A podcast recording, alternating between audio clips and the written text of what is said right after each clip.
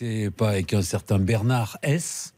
Oui, Vous aviez tout à fait, tout à fait. C'est d'ailleurs pour ça qu'elle n'a pas marché. Ah oui, Il faut dire les choses comme elles sont. Mon associé était, euh, était Bernard Sabat. Euh, Ah. Quand j'ai fait le tour des banques pour lancer l'affaire, les gens m'ont dit Vous vous associez à, à Bernard Sabat? On est sûr du coup, monsieur Courbet? Oui, j'ai totale confiance. Voilà. Trois ans après, j'étais donc devant le liquidateur judiciaire en train de lui expliquer que ça n'allait pas du tout. Pardon, patron. Eh bien, mon Jean-Claude, c'est avec du bignou que je vous souhaite une bonne journée.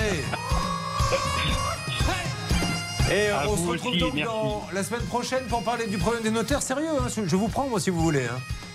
Ok, ok. Ah ben voilà. Ça va s'appeler maintenant Jean-Claude FM RTL. À bientôt Jean-Claude. Merci bien, merci à tous. Merci beaucoup. Euh, vous me direz hein, si vous avez récupéré la phrase de Bernard Sabat, parce qu'il y a eu une petite sortie de virage. Bon, vous savez, comme dans les grands prix de Formule 1, quand la route est mouillée, ça peut arriver.